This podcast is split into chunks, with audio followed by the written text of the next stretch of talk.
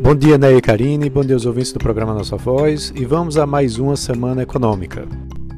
A semana que entra será mais curta por conta do feriado de 12 de outubro, que vai manter a bolsa fechada na terça-feira, mas ainda assim contaremos com indicadores importantes da economia brasileira.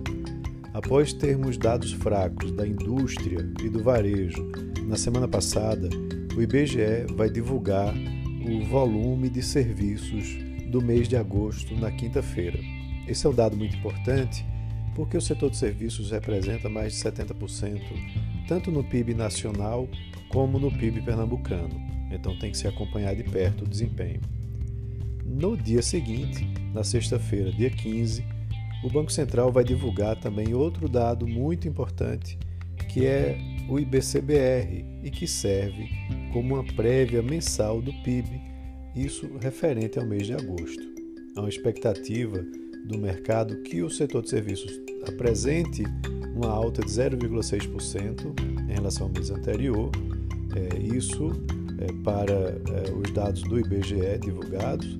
E com relação ao índice de atividade econômica do Banco Central, o mercado espera que tenha uma queda de 0,3% em relação ao mês de julho.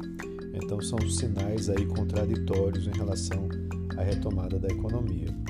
É, também você pode ter é, dados aí de outros indicadores mostrando uma certa perda no fôlego da retomada da economia.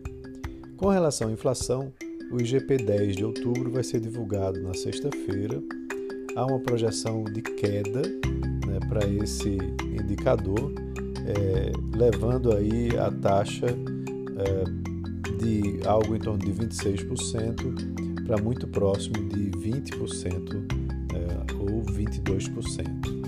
É, o que está puxando para baixo é o minério de ferro, que mostrou queda durante esse período, também algum alívio dos preços dos produtos agrícolas, milho, soja, derivados, só que os preços ao consumidor devem seguir pressionados, principalmente por conta de maiores tarifas de energia elétrica e de combustíveis. Na questão política, a gente tem um feriado, como eu já mencionei na terça-feira, que desacelera as atividades lá em Brasília, mas algo muito importante, o deputado federal Hugo Mota, do Republicanos da Paraíba, protocolou na quinta-feira passada um parecer né, da PEC dos precatórios. Então, alguma discussão durante a semana deve ser travada. Outro fato importante é com relação à reforma tributária lá no Senado. Isso deve ser acompanhado de perto, né, porque deve-se continuar um debate em relação a isso e com a redução, uma provável redução dos preços dos combustíveis, que talvez venha com a redução dos impostos é, regionais, né, principalmente o ICMS, né, sobre os combustíveis. Lá fora, a gente tem uma atenção importante com dados de inflação. Inflação do mês de setembro para os Estados Unidos e para a China, que serão divulgados na quarta-feira. A expectativa é que lá nos Estados Unidos a inflação continue é, pressionada e acima dos 5% no acumulado dos últimos 12 meses.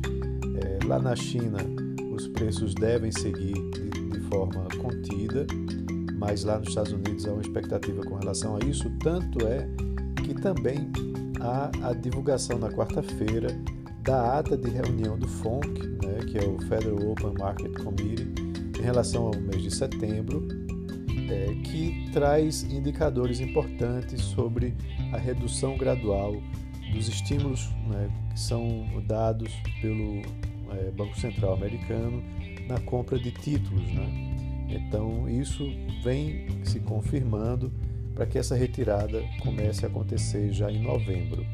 E a inflação vai continuar também na discussão lá nos Estados Unidos, né, já que a inflação não é algo só aqui dentro do Brasil. Lá fora também há uma pressão inflacionária importante. Então é isso, um abraço a todos e um ótimo início de semana.